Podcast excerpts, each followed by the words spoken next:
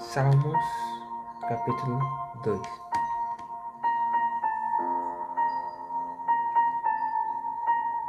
Porque se amontinam as nações e os povos tramam em vão.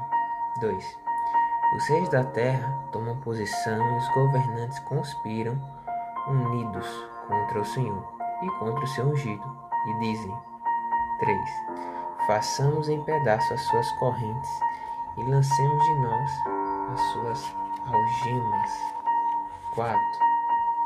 Do seu trono nos céus, o Senhor põe-se a rir e caçoar deles. 5.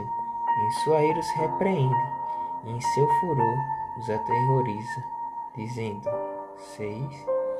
Eu mesmo estabeleci o meu rei em Sião, no meu santo monte. 7.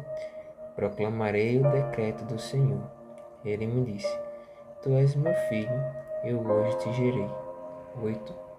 Pede-me e te darei as nações como herança e os confins da terra como tua propriedade.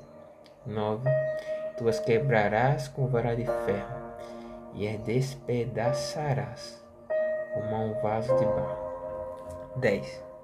Por isso, ó reis, sejam prudentes, aceitem a advertência autoridades da terra. 11. Adorem o Senhor com temor. Exultem com tremor. 12. Beijem o filho, para que ele não se ire e vocês não sejam destruídos de repente, pois no instante acende-se a sua ira.